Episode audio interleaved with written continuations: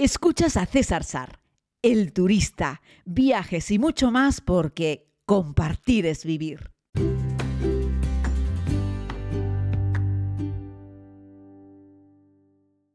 Saludos querida comunidad, les hago este podcast desde la habitación de mi hotel en Petra.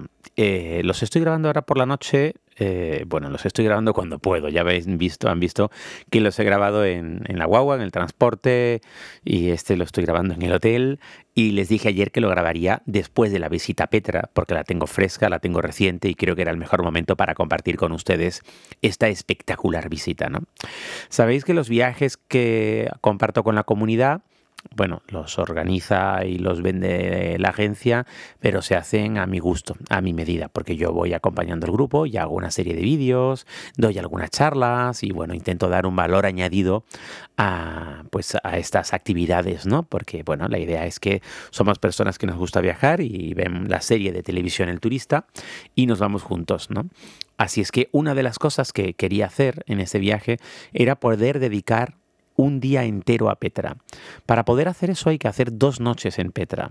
Y para eso quitamos la noche de, eh, lo diré, la noche en el Mar Muerto. No quiere decir que no lo visitemos, sino que vamos al Mar Muerto, nos damos un baño y nos marchamos hacia Amán porque una vez que ya te has dado el baño en el Mar Muerto, donde generalmente hace bastante calor, donde el baño, bueno, es divertido, pero tampoco te puedes lanzar allí dos horas dentro, porque además, eh, ya les hablaré el día del Mar Muerto, no deberías estar más de 20 minutos metido en ese agua, y para nada nos quedamos a dormir allí, que además es más caro.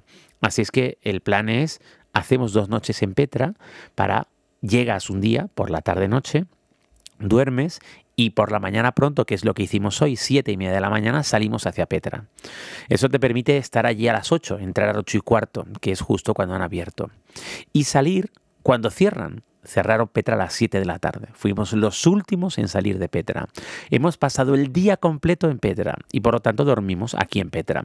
Así es que para pasar un día completo en este patrimonio de la humanidad, que además es una de las siete maravillas del mundo, hay que dormir dos noches en Petra.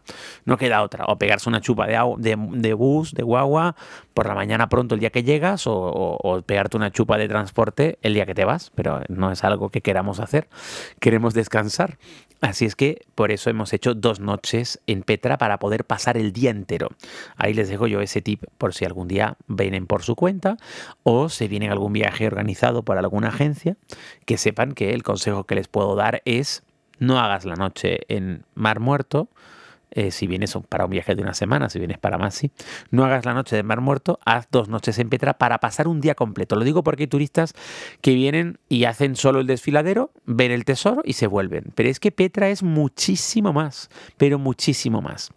Nuestro guía, Samir, que es un tipo fuera de serie, hay que reconocerlo, es un guía con 70 años, pero camina más que todas las personas del grupo y sube y baja, nos ha llevado hoy de excursión, de escalada. La mayoría de los guías eh, sueltan, como si fuesen un rebaño, a los turistas cuando llegan al tesoro y les dicen sigan las cacas del burro, que eso les va a llevar al, al, convento, ¿no? que es el otro gran edificio que hay. ¿no? Ahí está, después de subir mil escalones. Pero Said es, eh, Samir perdón, es nuestro guía y se ha venido con nosotros todo el día. No nos ha dejado ni un solo minuto y nos ha enseñado un montón de rincones. Así es que bueno, hemos subido a los dos principales rincones, hemos hecho una ruta por todas las tumbas eh, y hemos llegado a un punto al que no va ningún turista, que es al final de un desfiladero hay una fuente de agua y ahí había niños bañándose en la fuente de agua. Y yo no lo sabía, pero dentro del propio recinto de Petra vive gente, viven familias. Eh, y bueno, pues eh, viven familias con, con, todo lo que eso lleva. Nos hemos cruzado con unas niñas que volvían del cole hemos podido ver eh, por fuera las casas de las familias que viven dentro del recinto de Petra. Hemos visto que estas familias cultivan, tienen cítricos, por ejemplo. Es curioso, ¿verdad? Porque todo lo que los rodea es un desierto, pero es que en uno de los desfiladeros, en uno de los cañones de Petra pasa agua. Y yo pues no lo sabía y nunca había visto ni siquiera fotos de ello. Y Samir nos ha llevado hasta allí. Un pateo, una horita y pico, desde un punto en el que ya nos encontrábamos bastante alejados, pero mereció la pena. ¿no? Al regreso de ese punto hemos comido Eh, y bueno, decirles que comer en Petra es caro y malo. Básicamente, esa es la historia que les puedo contar. Hay dos restaurantes, uno súper caro y otro caro. Y los dos son malos, es el resumen. No, tiene más historia. Comer en Petra es malo y caro, pero no te queda otra. No, no, no te puedes escapar de eso y, pues nada, te gastas un poco el dinero, que tampoco es una locura. ¿eh? Creo que son 18 euros, una cosa así, por un buffet y las bebidas aparte. Así es que bueno, como por 20 euros más o menos vas a poder comer eh, para escapar de subsistencia. Y subimos al convento, eh, al monasterio, por la tarde, ¿saben? Porque por la tarde, en esa ladera que asciende, pega la sombra, o sea, no pega el sol, hay sombra. Y cuando llegas a lo alto, le pega el sol. Así es que ahí tenemos ese consejo. Mejor visitarlo por la tarde. Y luego el tesoro en sí, que es ese que te encuentras al final del desfiladero de entrada, que es el que se hizo famoso por la película de Indiana Jones, por la mañana le pega el sol, pero desde mi punto de vista es una luz demasiado fuerte, porque sales del cañón a oscuras y te encuentras el, el tesoro y hace como un contraluz. Sin embargo, lo puede filmar por la tarde y ahí sí, que aun estando a la sombra, hay una luz más igual, tanto en el desfiladero, que siempre está la sombra, salvo que el sol esté justo en el, en el, en, el cenit arriba, sea cenital, eh, la luz es sombra en el cañón y también sombra en eh, el propio tesoro, con lo cual queda mucho mejor háganme caso, que yo, pues ya saben, hago una serie de televisión y estoy todo el día pensando en la luz, cuál es la mejor luz, la mejor hora, etc. Así es que si en verano o en esta época del año y también en el verano el complejo cierra a las 7, si tú te plantas en el tesoro de regreso a las 5 y media, 6, tienes tiempo más que de sobra para hacer un montón de fotos súper bonitas, sin ese calor y sin ese sol directo sobre la fachada. Y está precioso porque además se torna con unos tonos naranjas sensacionales. Una de las subidas que realizamos tenía 700 escalones y la otra tenía 1000. Y a eso le añadimos, como te digo, ir a la fuente del agua que se encuentra dentro del propio recinto de Petra y un montón de tumbas. Eh, y bueno, la verdad es que unas, unas eh, estructuras eh, geológicas magníficas, con un montón de colores. No solo rojos, también amarillos, también verdes. Es una cosa espectacular. Lo que dejaron hechos los nabateos allí es una cosa que no tiene nombre. Entiendo que sea patrimonio de la humanidad y entiendo que sea una de las siete maravillas del mundo. Pero me da pena cuando veo a un turista llegar por el desfiladero, ver el tesoro y regresar. Ay, señor, señor. Porque los turistas no puede ser que lleguemos a los sitios solo para hacer una foto o para hacer una historia para Instagram, ¿no? Yo, ya veis, también tengo mi Instagram y comparto ahí imágenes y fotos, etcétera. Pero hay que disfrutar de las visitas. Y para disfrutar Petra, solo se puede hacer de una manera, andando. Y hay que andar mucho. Y hay que subir y bajar mucho. Elías, uno de los amigos del grupo, porque mi Garmin se quedó sin batería, colocó el suyo porque tenía el suyo con batería y grabó la actividad a pie de lo que hemos caminado hoy. En el interior de Petra, queridos amigos, desde las 8 y 20 que entramos hasta las 7 de la tarde que salimos, hemos caminado 21 kilómetros, que se dice pronto, pero ojo, no son 21 kilómetros dando un paseito por Londres que es llano, o por Madrid que es llano, no, 21 kilómetros de subidas y bajadas, subidas y bajadas. Y tenemos a las chicas, como ya las llamamos en el grupo, que tienen 65 y 75 años. Oye, Da gusto verlas andar, ¿eh? Para arriba, para abajo, para arriba, para abajo, para arriba, para abajo. A su ritmo, pero cumplieron como unas campeonas.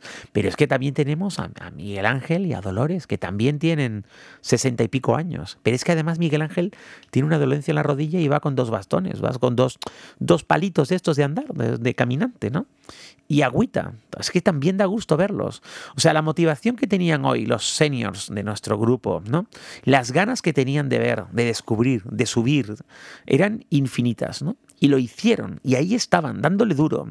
Me encanta esa gente que ya ha cumplido unos años por fuera y que en el carnet de identidad y en el pasaporte cuentan que tienen una edad, pero que tienen un espíritu que da gusto. Pero es que de gente de esta en la comunidad tenemos más, ¿eh? tenemos bastante más. Sí, sí, porque tenemos a Inge y a, Antonio Rivas que también tienen unos años, pero nos dejan atrás a todos los que tenemos menos años. Y también tenemos a Pilar, a Llora y a Tony, que también caminan, que es una cosa espectacular.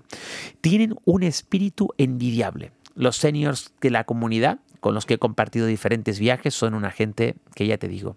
O yo firmo por llegar a esa edad con ese espíritu, con esas ganas, con esa pasión por la vida, con esa pasión por los viajes. Y ya te digo, hoy nos hemos dado un baño de Petra del amanecer al atardecer. Hemos disfrutado como niños, hemos salido reventados, cansadísimos, pero muy pero que muy felices. Y esa alegría es la que quiero transmitirles. Este podcast no es para hablar de la historia de Petra, que esa la podéis encontrar en cualquier libro. Pero sí os digo una cosa. No es lo mismo verlo que escucharlo. No es lo mismo entrar y leer las páginas de un libro que entrar con un guía como Samir y que te lo cuente. Además, este tipo es simpático. Nos cuenta chistes, nos lo pasamos súper bien con él, sube, baja, te echa una mano, te espera, te va contando anécdotas, te intenta enseñar un poco para que aprendas árabe, te habla de la historia de Jordania, de los palestinos, porque este es un hombre palestino, de origen palestino. La verdad es que es un tipo súper interesante. Te dan ganas de comértelo. 70 años tiene el tipo. ¿eh? Y ahí estaba, subiendo mil escalones. El primero. ¿eh? Pero el primero me refiero que yo iba detrás con la lengua por fuera y el tipo iba subiendo como quien, en fin, como quien sube, no sé, una planta de un centro comercial, o sea, con total normalidad.